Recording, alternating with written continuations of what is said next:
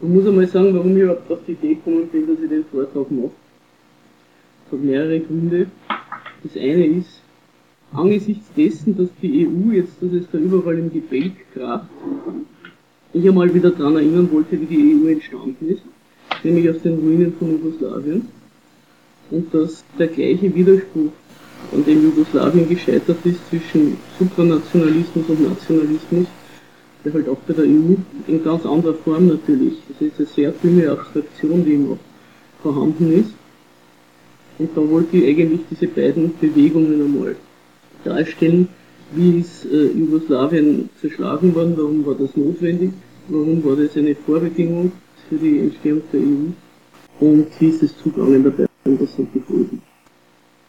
Es ist auch noch eine andere Sache, man darf ja nicht vergessen, damals wie die Jugoslawienkriege waren, der Kroatienkrieg, der Bosnienkrieg und der NATO-Krieg 99, war ja das Internet noch nicht so weit wie es jetzt ist. Und die Medien haben ein ziemliches Informationsmonopol gehabt. Ich habe nur das Glück gehabt, dass ich viele Freunde aus Jugoslawien gehabt habe und mich immer habe informieren können, auch, wie sie die Sache sehen. Also da habe ich einen Vorsprung vielleicht gegenüber anderen Leuten.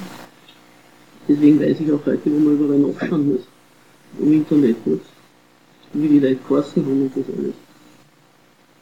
Und man darf ja auch nicht vergessen, dass der Jugoslawienkrieg auch von der Medienlandschaft ziemlich Zensur dargestellt hat. Also diese Art und Weise, wie, wie also dreist gelogen wird und äh, irgendwelche plakativen Bilder gebracht werden, Stories aufgemacht werden und äh, damit für Intervention geworben wird. Das hat mit dem Jugoslawienkrieg angefangen.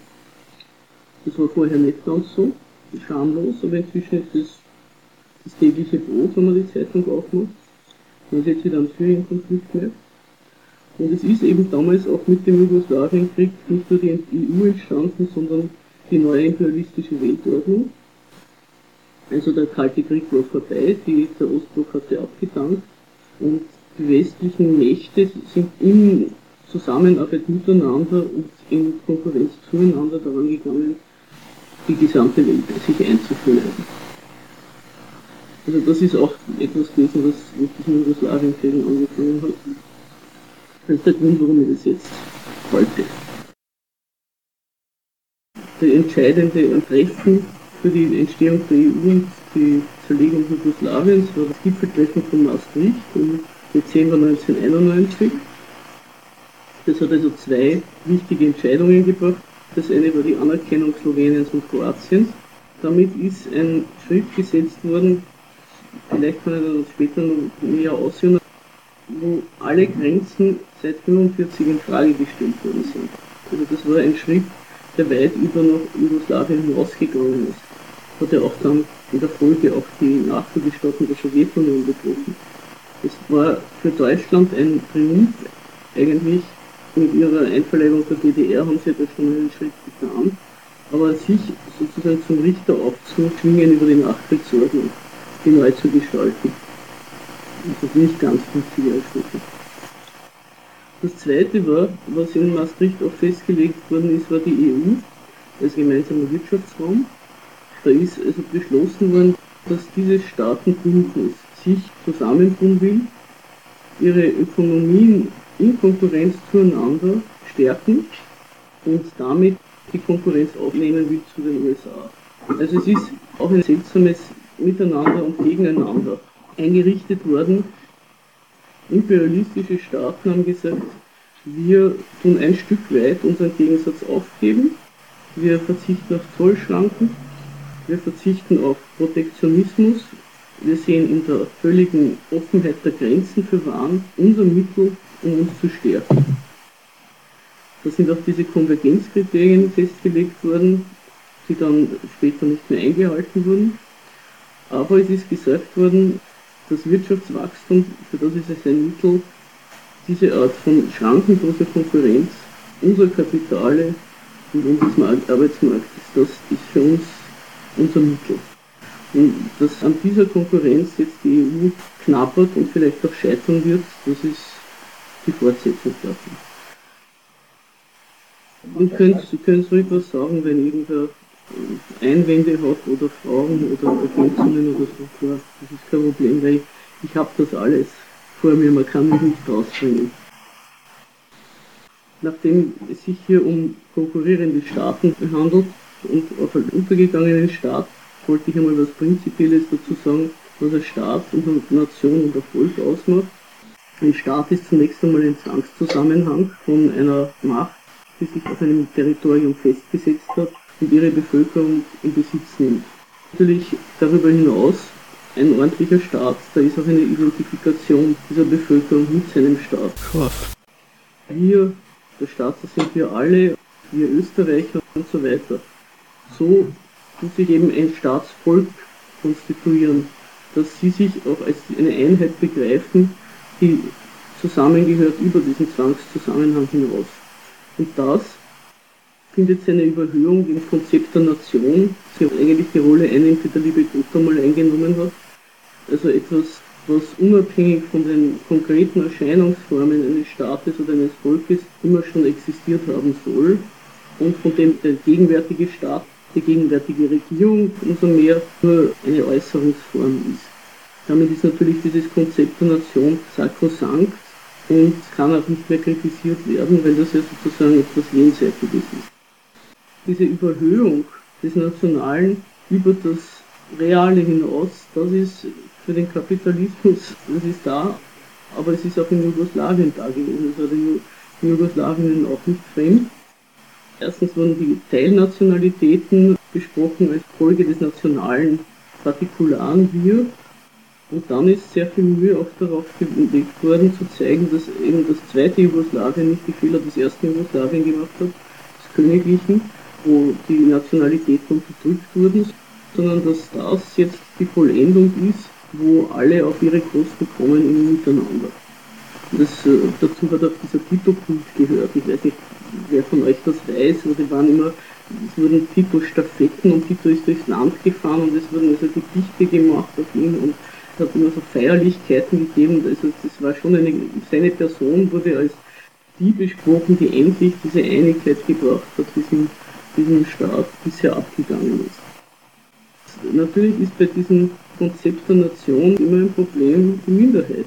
Weil wenn eine Nation sich an ihren Erkennungszeichen, Sprache, Kultur und so weiter äußert, dann ist jemand innerhalb des Staates, der eine andere Kultur hat und eine andere Sprache, dann ist das ja zunächst einmal ein Widerspruch.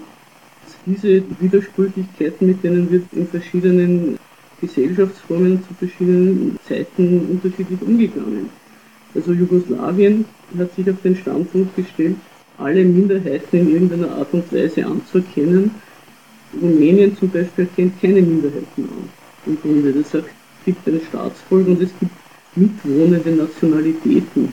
Das ist ähnlich wie Frankreich. Auch Frankreich erkennt keine Minderheiten an also nicht in dieser Form wie dieser föderalistischen, wie das in Jugoslawien war.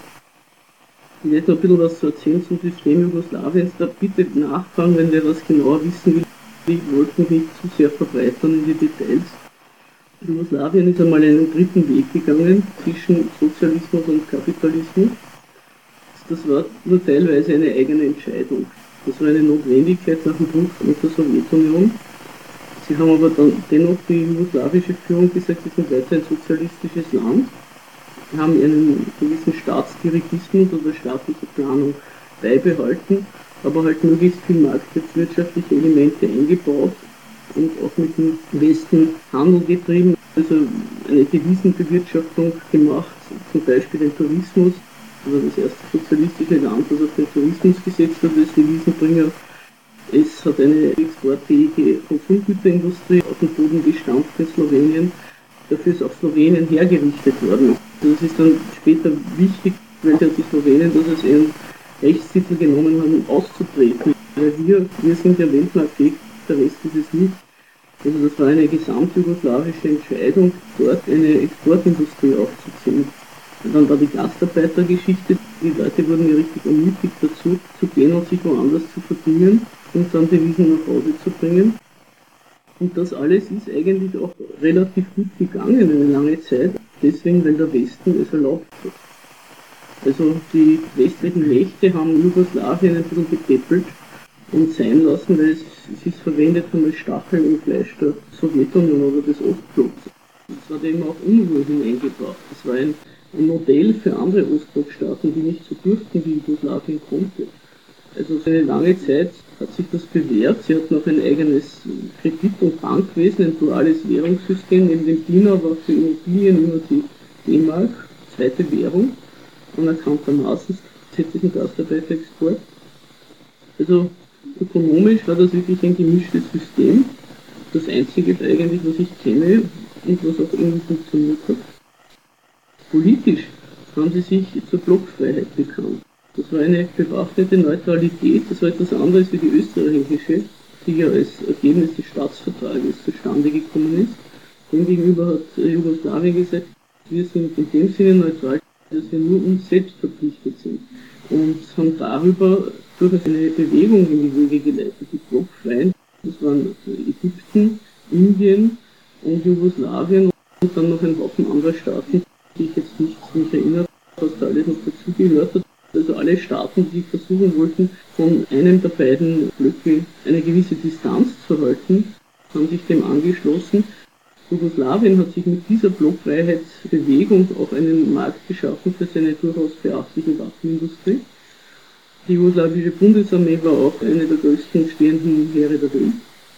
Also es war ein sehr militarisierter Staat. Auch das Militär betrachtet als ein einigendes Element für die vielen Nationalitäten wenn man die Leute, auch die Rekruten, geschickt immer ans andere Ende des Landes, um da die Integration zu fördern. Die innere Verfasstheit, da hat es verschiedene Stufen gegeben, aber auch da hat gegolten, dass nach dem Bruch mit der Sowjetunion und diesem relativ auf sich gestellt sein, ein anderer Umgang mit dem eigenen Volk auch angesagt war. Sie haben also erst die, die normale sowjetische und auch in den Volksdemokratien übliche Form, dass Polizei und Geheimdienst vor allem einmal das Sagen gehabt haben und zentralistisch alles überwacht haben, aufgegeben. Wir sind anders, wir sind wirklich eine Regierung des Volkes, wir können uns das leisten.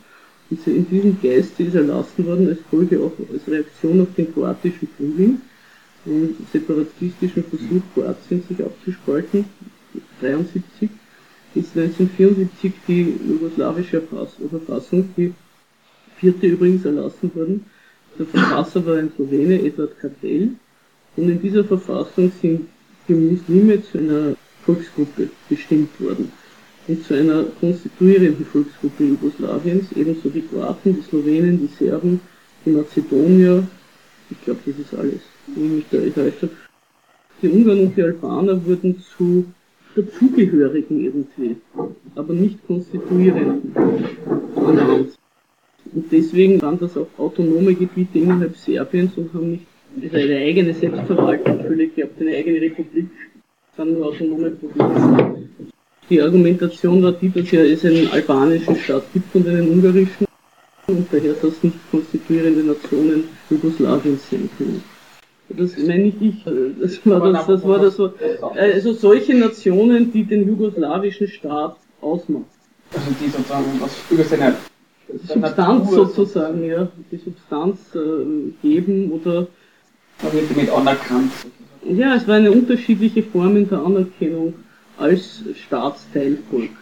Weil das erste Jugoslawien, das hat erst geheißen, das Königreich der Serben, Kroaten und Slowenen. Das heißt, die restlichen Nationalitäten waren überhaupt nicht vorhanden und die Reihenfolge hat auch was bedeutet. Und da haben sie gesagt, im zweiten Jugoslawien, diesen Fehler wollen wir nicht mehr machen. Alle sollen gleichberechtigt sein und in ihrer Nationalität anerkannt. Und da wurde dann noch diese Gewichtung eben gemacht aus, aus Gründen, ich weiß nicht, um Revanchismusgedanken vielleicht auszuschließen oder das, was, was, was sie dazu bewogen hat, diese beiden Nationalitäten auf eine andere Stufe zu stellen, das weiß ich jetzt nicht. In dieser kartellischen Verfassung ist auch das Arbeitereigentum eingeführt worden, also ein größeres Mitspracherecht der Betriebe. Das ist nur interessant im Sinne dessen, dass mit der Zerschlagung Jugoslawiens ist ja die Enteignung der Bevölkerung dort noch totaler gewesen als in, ich weiß nicht, Tschechien zum Beispiel, wo so eine Kuponprivatisierung gemacht hat, also auch eine Augenauswischerei, aber Jugoslawien ist wirklich, zumindest in den, in den Protektoraten, also in Bosnien und Kosovo, mit der Waffe in der Hand von der umliegenden Leuten ihr Zeug weggenommen worden. Und so in einer Art Treuhandverwaltung dann privatisiert worden an irgendwelche Ausländer. War das für, für Arbeitereigentum, also das ausgeführt? Naja, die Betriebe hatten ein größeres Mitspracherecht damit, wie die Nationalökonomie sich entwickelt. Also die haben auch Räte gehabt in den, in den Betrieben und gesagt, wir wollen jetzt, was weiß ich, wenn wir ein Kombinat sind, da noch einen Zusatzbetrieb hinbauen. Es ist ja auch die, also ich glaube, fünf Jahrespläne haben sie nicht gehabt, weil sie wollten sich ja abheben, wir machen das besser und den wirklichen Sozialismus von dem, vom sowjetischen System. Aber sie haben zum Beispiel beschlossen, wir machen jetzt dort in die grüne Wiese ein Kombinat. Und da werden von dort und von da und von da werden Bautrupps und Arbeiter und alles hingeschickt und das bauen wir auf. Und das haben sie gemacht. Also das waren sehr prosperierende Betriebe teilweise. Bei dem Agro-Commerz dann als Beispiel für den Zerfall Jugoslawiens kann ich noch ein bisschen erklären, wie das gelaufen ist. Oder was du sagst, die, die Uni angepasst Naja, diese UNO und NATO-Truppen und was da alles einmarschiert ist, ist ja fast, fast nicht auseinanderzukennen, weil sie sich selber nicht in der Kompetenzenteilung nicht sicher waren, wer macht was. Ja. Das hat sich ja auch erst, diese, diese Arbeitsteilung zwischen UNO und NATO und diese speziellen Besatzungstruppen, das hat sich ja auch erst so mit der Zeit herausgespielt. Das war ja nicht ein Schachspiel, was am Anfang schon festgestanden ist. Aber zum Beispiel diese Trepzamine in Mitrovica, das ist so eine große Nickel-Blei-Bergwerk, ein Riesenkombinat, das mit Schmelzen und eigenen, die haben das besetzt, die Arbeit und gesagt, das ist unser Kombinat und der Buschner und die NATO-Truppen sind gekommen und die Leute mit den Gewehren ausgeführt. Also die Leute haben das Volkseigentum sozusagen weil das so eine Verteidigung haben. Ja. Die haben das dann privatisiert oder was? Naja, das ist, diese Besatzungstruppen haben sich wie die Treuhand ein bisschen in der DDR aufgestellt und haben gesagt, wir sind jetzt die Verwaltung hier und das gehört jetzt alles, wie wir verfügen darüber und dann haben sie es ausgeschrieben zu, zur Privatisierung. In Bosnien, habe meine Freunde erzählt, sind haben sie ja durchaus sehr entwickelte Betriebe gehabt. Das haben irgendwelche italienischen Schulen gekauft, nach Dayton, und haben das im nächsten Tag abmontiert und nach Italien überführt. Die Vorgeschichte zu den Kriegen auf dem Balkan war halt, dass in den 80er Jahren doch einiges passiert. Und ein dritter Weg, den gibt es nur, wenn es zwei andere Wege gibt. Nachdem die Sowjetunion schrittweise festgestellt hat, sie will sich von ihrer sozialistischen Staatsräson verabschieden, ist auch der Druck auf Jugoslawien gewachsen. Dann ist der Reagan noch dazu an die Macht gekommen, der gesagt hat, er will das letzte Kapitel im Buch des Kommunismus schreiben. Das ist mir auch irgendwo gelungen, zumindest was den realen Sozialismus angeht.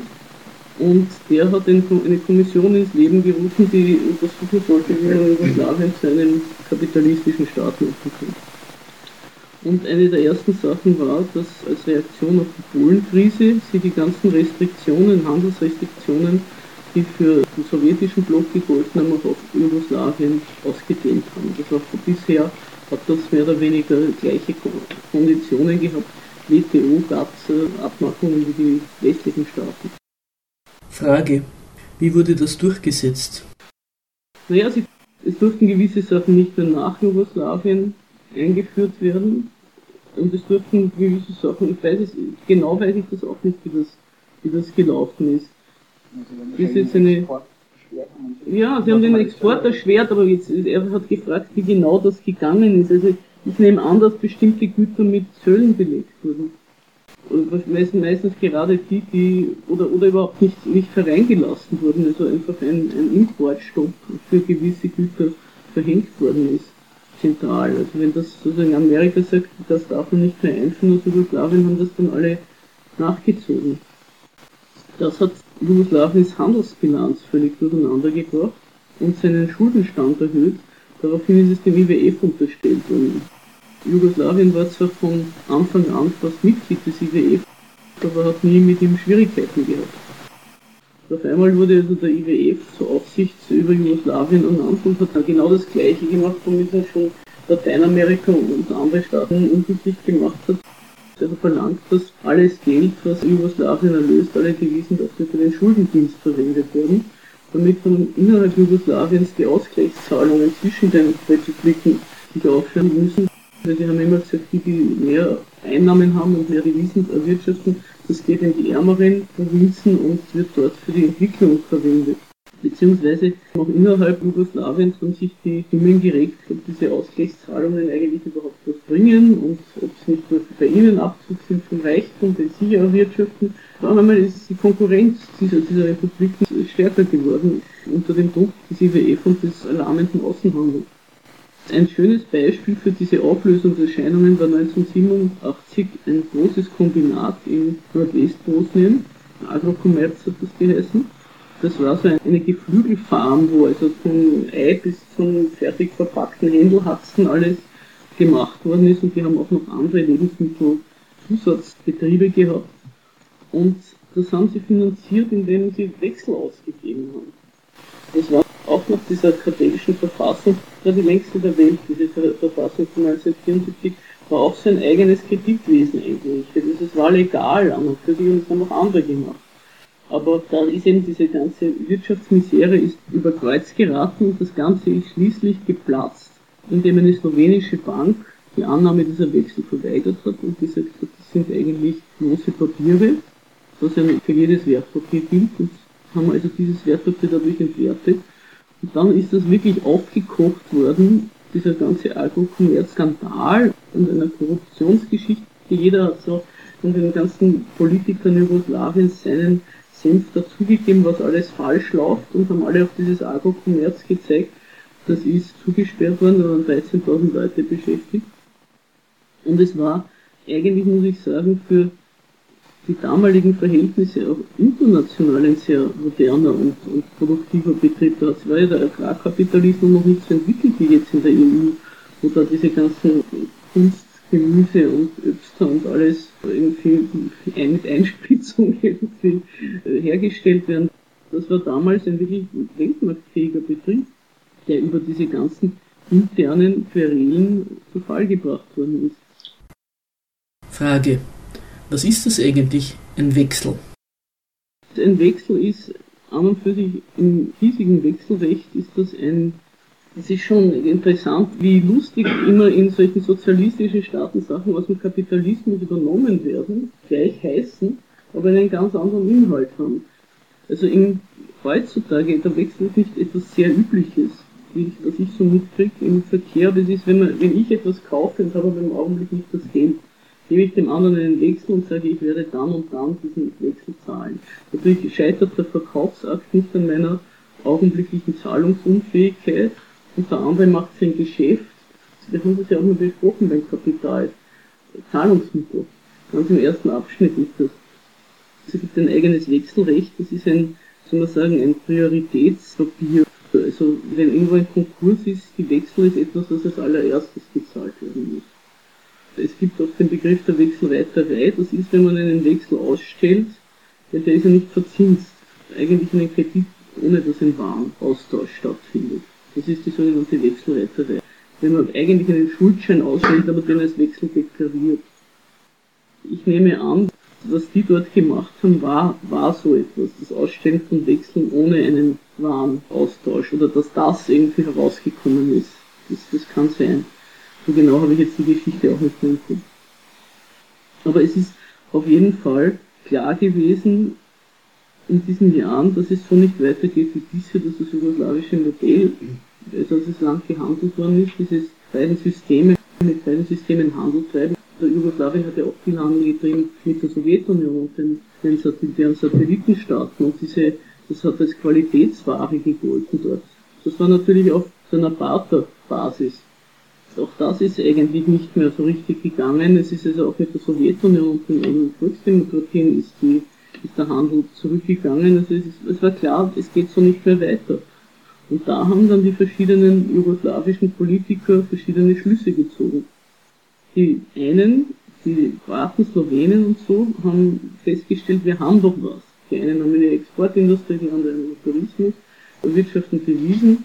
Wir würden doch viel besser fahren, wenn wir diesen ganzen Ballast von uns werfen und uns alleine auf dem Weltmarkt tummeln. Während die serbische Führung festgestellt hat, dieser ganze Föderalismus bringt nicht, der bringt den Staat auseinander, man muss das alles wieder aufheben, eigentlich diese, diese kartellische Verfassung, diese Eigenständigkeit und wieder eine straffe, zentrale Wirtschaft machen. Genau wie sie sich das vorgestellt haben, weiß man nicht. Zunächst einmal quasi eine Gewaltfrage.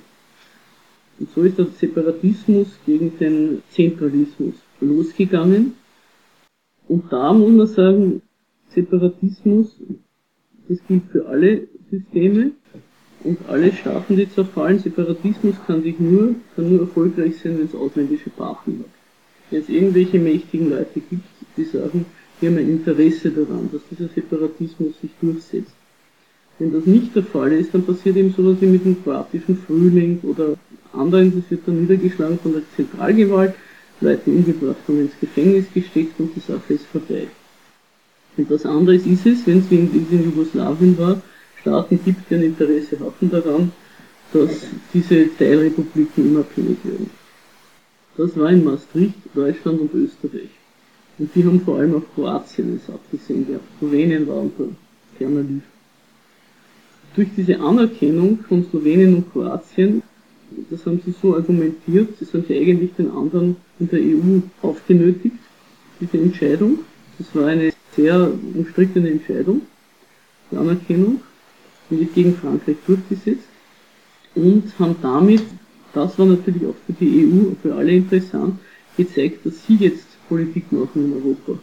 Dass sie eine Macht sind, die solche Entscheidungen treffen kann über die Existenz oder das Vergehen von Staaten.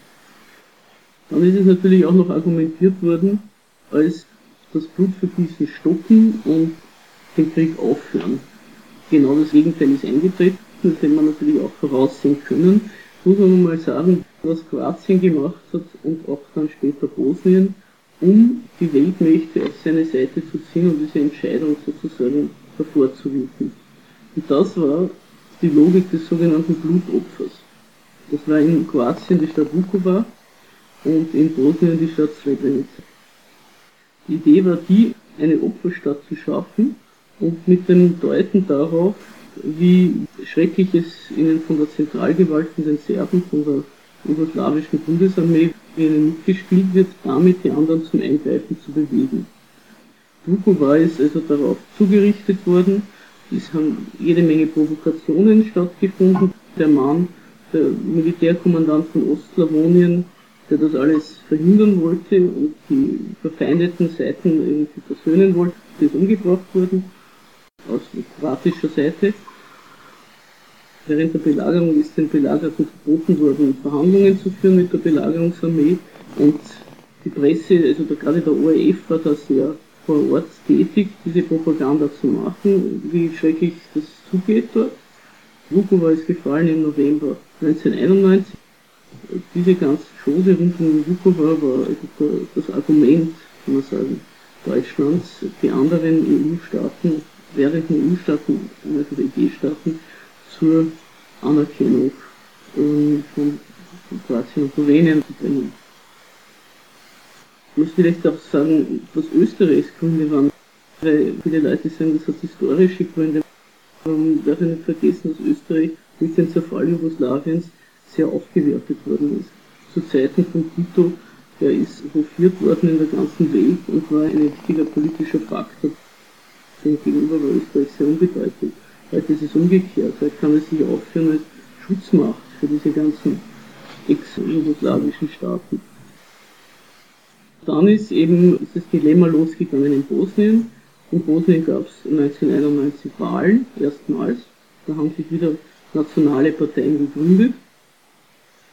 Die stärkste Partei war die Partei der Muslime. Das war gleichzeitig eine Parlaments- und eine Präsidentenwahl. Die meisten Stimmen hat bekommen der Mann, der dieses A-Gruppenmärz aus dem Boden gestampft hat. Der ist angeblich mit vorgehaltener Pistole von den Anhängern von Izetbegovic oder von Izetbegovic selber gezwungen worden, darauf zu verzichten. So ist der Izetbegovic der Präsident geworden. Die Frage war eben, wenn Slowenien und Kroatien unabhängig werden, was wird aus Bosnien? Schließt sich denen an, verbleibt es im jugoslawischen Staatsverband oder wird unabhängig? Der portugiesische Botschafter damals, Portugal hat sich da besonders darum bemüht, um zu zeigen, dass sie der EU wirklich würdig sind, trotz ihrer Anfrage. Hat ein Abkommen ausgehandelt mit den drei führenden Politikern der drei nationalen Parteien, Boban, Karadzic und Izetbegovic, demzufolge Bosnien im Staatsverband hätte bleiben sollen aber jede Einheit eine eigene Verwaltung, ähnlich wie die Vojvodina und Kosovo, also eine autonome Region hätte bilden sollen. Das haben alle drei unterschrieben. Am nächsten Tag hat der Clinton den amerikanischen Botschafter angerufen und hat gesagt, er soll zum Izetbegovic gehen und ihm sagen, wenn er die Unabhängigkeit anstrebt und die Unterschrift zurückzieht, würde Amerika das unterstützen. Der Izetbegovic hat die Unterschrift zurückgezogen dieser amerikanische Botschafter Ron Zimmermann war dann später sehr verärgert, wie er gesehen hat im Laufe des Bosnienkrieges, für was für ein Spiel er verwendet worden ist. Ist sehr verärgert aus dem diplomatischen Dienst ausgeschieden. Die USA haben das gemacht, um nachzuziehen. Bis dahin war das eigentlich nicht die Position der USA, dass Jugoslawien zerschlagen werden muss. Aber in dem Augenblick haben sie sich gedacht, aha, offenbar muss das die Überlegung gewesen sein der amerikanischen Führung, dass sie da auch mitreden wollen und dass das eine gute Möglichkeit ist, sich selber auch ins Spiel zu bringen. Dann hat es gegeben, was auch heute sehr selten jemals erwähnt wird, verschiedene Treffen zwischen Dutschmann und Milosevic zur Teilung Bosniens. Wir haben also genaue Teilungspläne gehabt. Frage. Was waren das für Leute, die Sie da getroffen haben? Dutschmann ist der Präsident gewesen von Kroatien der hat ja Kroatien in die Unabhängigkeit geführt und hat genauso wie der Milosevic eine Vorstellung gehabt hat von Großserbien, hat er eine Vorstellung gehabt von Großkroatien. Und zwar hat er sich dabei orientiert an der Teilung, die am Vorabend des Einmarsches der Wehrmacht ins erste Jugoslawien entstanden ist. Da ist schon unter dem Druck Deutschlands ein Pakt entstanden, der sogenannte Maciek-Zevkovic-Pakt. Und da ist zum heutigen Kroatien noch dazu geschlagen worden, die Herzegowina, die Bosawina und ich glaube noch andere kleinere Teile Bosniens. Dieses Großkroatien, das wollte er auch haben.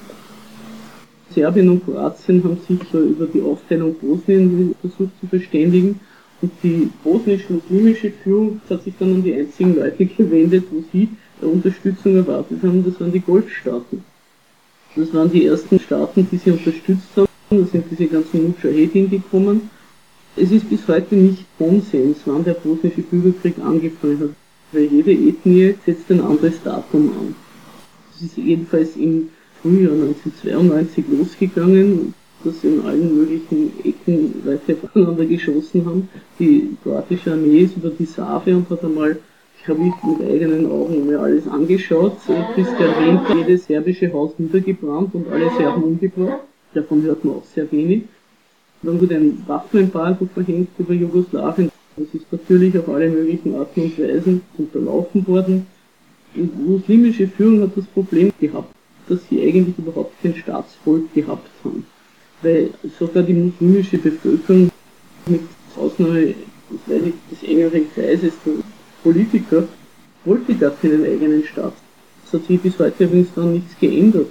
Bosnien ist ein Staat, den niemand will. Sie mussten also sozusagen erst einmal ihre Leute dazu pressen und dazu zwingen, ihre Haut zum Markte zu tragen für diesen Staat, den sie nicht wollten.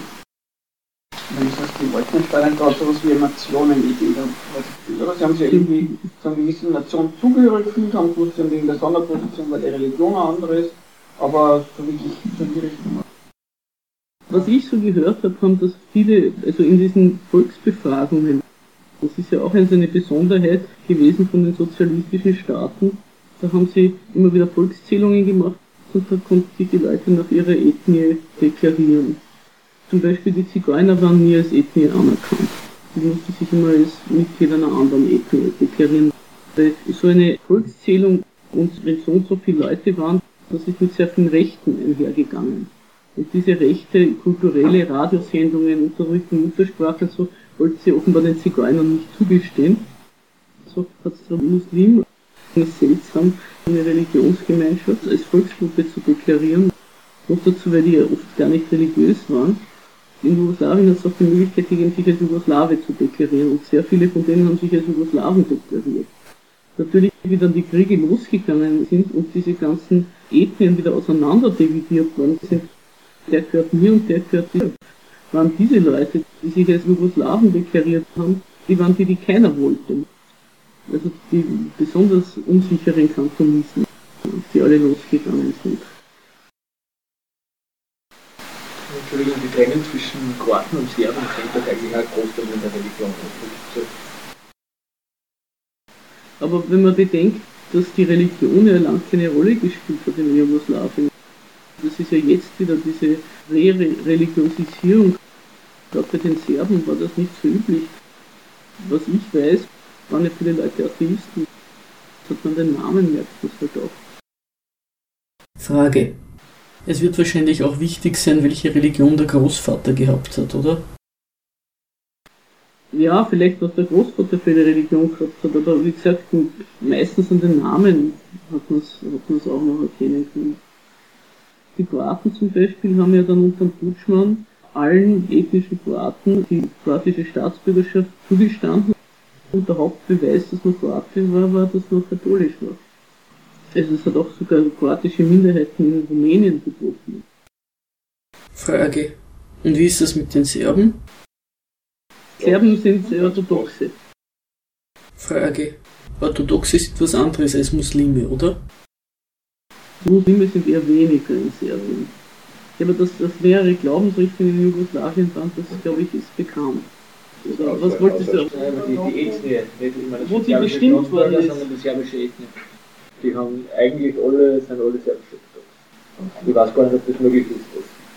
Man sagt mit ethnischer Serbe überfahren Ja, aber die Religion Ja, war der Kusturica, ist der nicht im Vordergrund Kusturica hat sich, ja um, hat sich ja taufen lassen, serbisch, und sich zum, um, einen serbischen Namen angenommen. Und sich sozusagen seine muslimischen Wurzeln loszuwerden. Der heißt jetzt Nemanja. Sicher, es ist eine Sache, wie weit man sich selber identifiziert, aber zunächst einmal sind sie von außen auch definiert worden.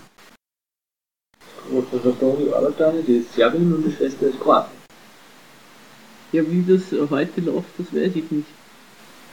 Im alten Jugoslawien hat das nur für diese kulturellen Zuwendungen eine Rolle gespielt. Das Bekenntnis. Und deswegen haben ja auch viele darauf verzichtet und sich als Jugoslawen deklariert.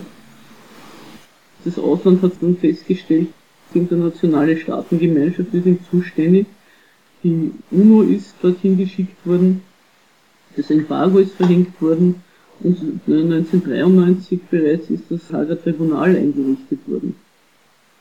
Das hat zunächst ein bisschen ein Schattendasein gefristet und eigentlich erst seine volle Größe entfaltet nach dem Frieden von Dayton.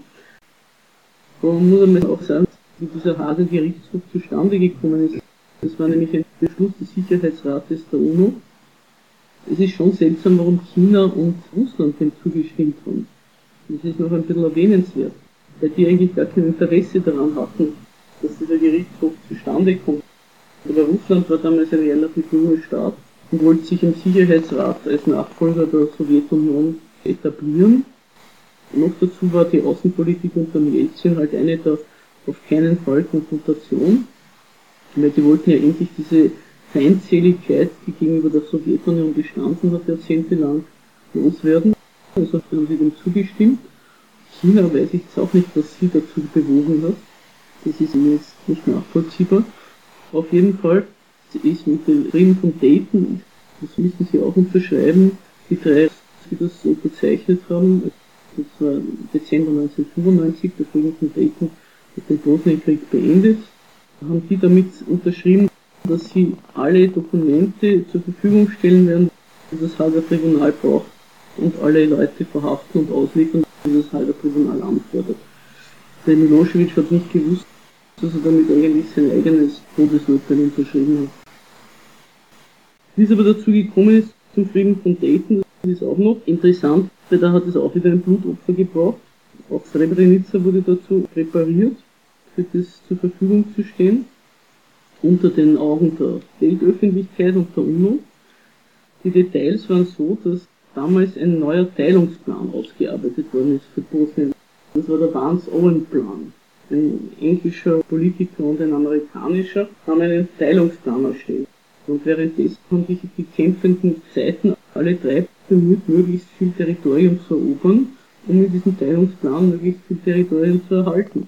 Und in diesem Augenblick ist eben der UNO-Kommandant nach Srebrenica gekommen und hat das großartig zu einer Schutzzone erklärt. Sozusagen eine Zone, die von der UNO beschützt wird gegen Eroberung. Dazu hätte er aber eine Menge Leute und Gerät gebraucht und auch ein Mandat. Also er hatte wieder ein Mandat. Das ist ihm dann zwar später erteilt worden, er hat nie die Mittel bekommen, um das auch durchzusetzen.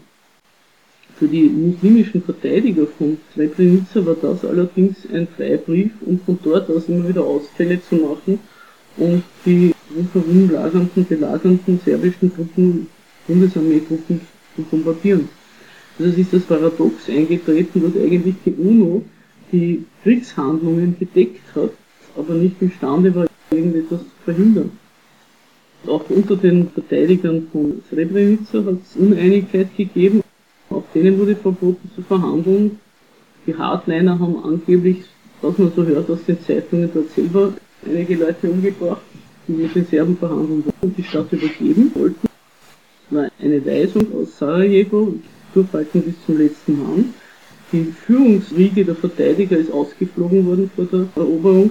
Das war unter anderem der Nasa Oric, der dann später vor Gericht gestanden ist und freigesprochen worden ist. Dann hat es einen Ausfall gegeben. Die haben versucht, zunächst in muslimischer Hand befindlichen Stadt durchzubrechen. Und dann ist die Stadt erobert worden und es sind eben diese Leute weggeführt worden und erschossen worden, wie das ja jeder weiß. Die Frage ist bis heute nicht eindeutig geklärt, beziehungsweise sie darf gar nicht gestellt werden, wie viele das waren. Srebrenica wird als das größte Verbrechen seit dem Zweiten Weltkrieg, die größte Massenmord und so weiter dargestellt. Und das hat die Wende gebracht eben im Bosnienkrieg. Dann hat die NATO die serbischen Stellungen in Sarajevo bombardiert. Vorher konnte sich die NATO nicht einigen auf diesen Schritt. Damit wurde die Belagerung von Sarajevo durchbrochen. Und außerdem ist in Kroatien die serbische Krajina erobert worden in der Operation Sturm. Die Operation Sturm wurde von amerikanischen Militärs geplant. Ein bisschen war das Modell dafür die Operation Wüstensturm im Golfkrieg 1991. Ausgerüstet wurde die kroatische Armee von den USA, aber gemacht haben sie selber. Der Mann, der das befehligt hat, der Ante Gotovina, ist jetzt gerade mal freigesprochen worden auf Hager Tribunal. Also die Ermordung von 2000 Leuten und die Vertreibung von 200.000 das war wirklich die größte ethnische Säuberung seit dem Zweiten Weltkrieg. Die Vertreibung der Serben aus der Krajina, das ist kein Kriegsverbrechen. Das ist also jetzt abgegründet. Damit sind die Serben an den Verhandlungstisch genötigt worden in Dayton und das Einzige, was sich nicht verhindern ließ, war die Zweiteilung Bosniens in die Republika Srpska und die Föderation. Diese hohen Repräsentanten, wie die Protektoren heute heißen, die hohen Repräsentanten der UNO, die waren ursprünglich beschränkt. Das Mandat, das ist vor ein paar Jahren unbeschränkt verlängert worden. Also das bleibt ein Protektorat. Wir versuchen immer wieder die Republika Srpska zur Aufgabe zu bewegen. Es hat einmal einer der bosnischen Regierungschefs, Saharic Silajic, verlangt, dass das mit Waffengewalt geschieht und er dafür Rückendeckung bekommt von Truppen. Das ist ihm nicht zugestanden worden, aber das ist also wie gesagt ein Staat, der weder nach innen noch nach außen souverän ist, an dem auch noch die Absurdität festzustellen ist, dass die internationale Staatengemeinschaft oder die EU oder die USA alle festgestellt haben, Jugoslawien konnte nicht mehr gut gehen, so viele Völker in einem Staat, ein Völkergefängnis. Und genau dieser Fleckerlteppich, ein etwas kleiner in Bosnien, der muss aber unbedingt weiter bestehen und aufrechterhalten werden. Eigentlich paradox, oder? Ja eines der vielen Paradoxe von dieser Auflösung Jugoslawiens. Es ist auch das Verbrechen, was dem Milosevic immer angelastet worden ist, und den Serben, dass die an diesem Gesamtstaat festhalten wollten, obwohl eigentlich schon die ganze Welt gesagt hat, dieser Staat muss weg. Da wollte ich noch ein bisschen einen Exkurse machen, weil das eigentlich auch alles nicht so bekannt ist, was eigentlich ein Kriegsverbrechen ist wie das zustande kommt, diese Definition. Einwurf. Ja, das wollte ich auch schon immer wissen, woher das kommt. Genau, machen wir das mal sehr schnell, so wie wir sie überlesen. Gibt es irgendeinen Widerspruch oder? Nicht nur Frage von Völkerrechtlichkeit ist gar nicht möglich, dass man einen Staat gründet auf einem Gebiet, wenn alle zustimmen. Also das Land, das vorher dessen Land, das vorher Staatsgebiet war, muss zustimmen und die Bevölkerung muss zustimmen, dieses Land der Staatsbevölkerung. Ich weiß nicht, wie du auf das kommst. Also das Völkerrecht verbietet das verschiedenen Grenzen und das neutralen Staaten dann. Das kommt noch Faktoren plus. Aber dabei geschieht die ganze Zeit. Ja. Also, Aber das Völkerrecht, das, das liegt an dem Völkerrecht, dass das sehr widersprüchlich ist. Vielleicht nochmal was zum Recht und zum Völkerrecht. Innerhalb eines Staates gilt das Recht dadurch, dass es ein Gewaltmonopol gibt. Also das ist einmal die unabdingbare Voraussetzung, dass der Staat das Recht setzt und der Rest sich an das Recht zu halten hat. Also ohne Gewaltmonopol kein Recht. Nur mal so auch zu diesem manchmal im Privatleben üblichen die Rede, du hast kein Recht dazu oder wer gibt dir das Recht? Würde man sagen, das ist ganz unangemessen, weil da stehen, treten sich Gleiche gegenüber, die können sich weder ein Recht erteilen noch ein Recht nehmen. Das kann nur der Souverän. Nur der Souverän ist imstande, das Recht zu definieren und Recht zu sprechen und einzufordern, durchzusetzen. Und das ist natürlich etwas anderes im Völkerrecht. Im Völkerrecht treten sich eben Souveräne gegenüber, da gibt es diese übergeordnete Gewalt nicht.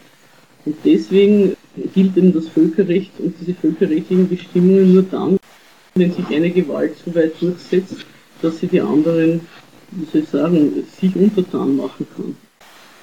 Also das ist meistens nach Kriegen. Und so war es im Fall Jugoslawiens. Der Staat hat verloren und die Siegermächte, kann man sagen, sprechen jetzt das, was recht ist.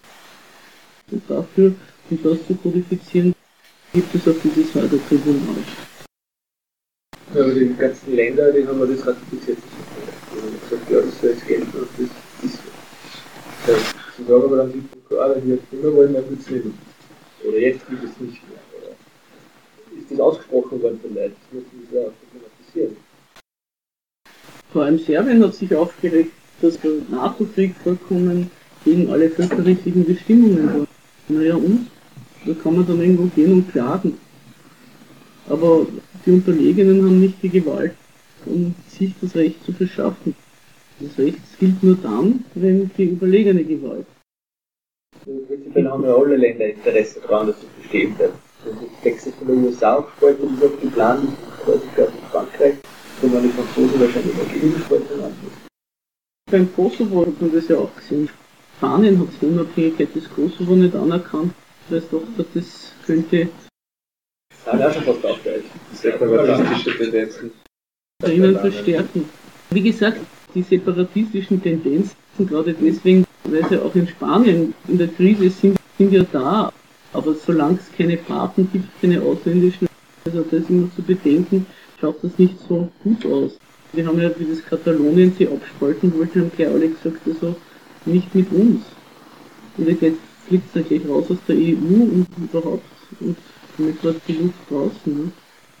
Das Völkerrecht wird auch immer wieder neu umgeschrieben. Es gibt immer wieder neue Bestimmungen. Ob sich jetzt wer dran haltet oder nicht, das ist eine andere Sache. Das ist ja auch zum Beispiel mit den Menschenrechten so eine interessante Sache. Ne? Es gibt verschiedenste Menschenrechtsdeklarationen. Es gibt die von 1948 von der UNO, es gibt die von 1950 von der EG. Das ist die von der EG, nach der das Straßburger Gerichtshof Recht spricht. Das ist ganz interessant, das zu vergleichen, die von 48, da hat noch die Sowjetunion ziemlich mitgeredet und die von 50, das ist eine EU-interne Sache. In der von der EU ist definiert, wenn man jemanden umbringt, der ein Land verlassen möchte, der die Grenze illegal gehen möchte, das ist menschenrechtswidrig. Das ist dann verwendet worden zur Verurteilung der Mauerschütze in der DDR. Wenn man aber jemanden daran hindern will, ein Land illegal zu betreten und den erschießt, das ist nicht menschenrechtswidrig. Es ist nur eine Definitionsfrage. Ne? Und es gibt irrsinnig viele Menschenrechtsresolutionen von der UNO, die sind weder von den USA noch von der EU oder noch von Russland noch von sonst irgendeinem wichtigen Staat ratifiziert. Das wird von Südkorea oder Mexiko oder solchen Staaten eingebracht und auch dort ratifiziert. Man kann es dann immer wieder verwenden.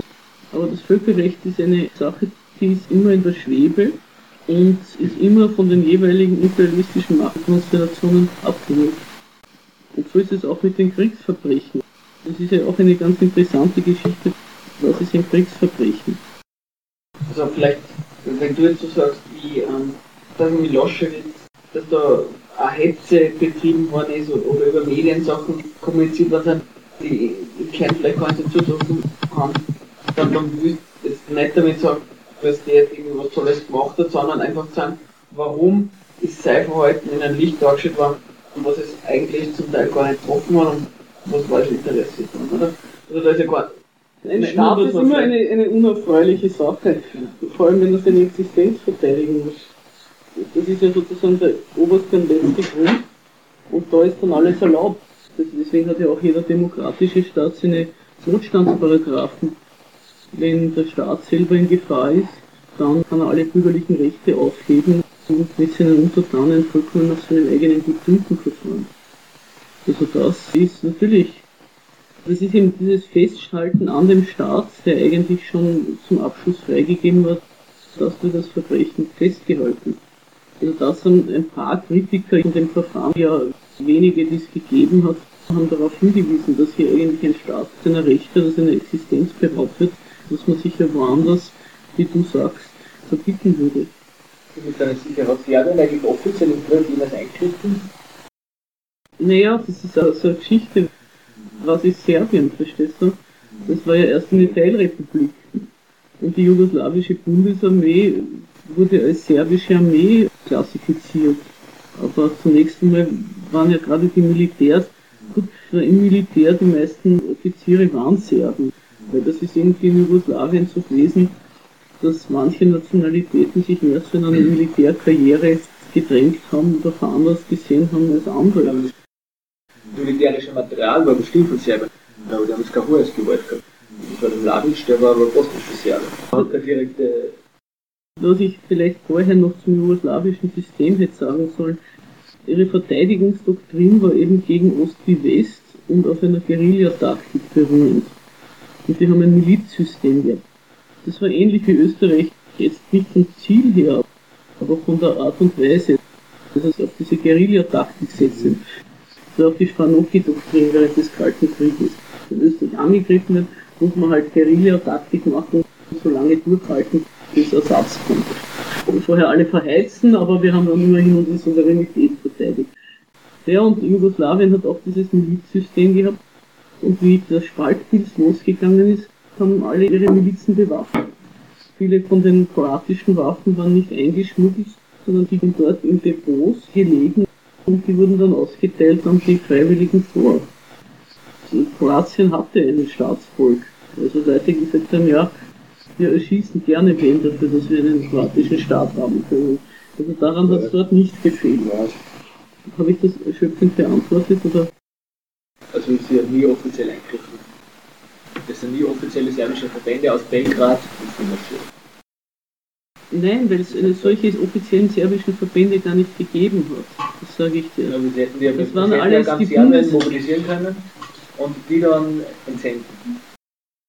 Sie sind rekrutiert worden und manche sind eben nicht zur Bundesarmee gegangen. Den ganzen Staatspolitik haben sie rekrutiert.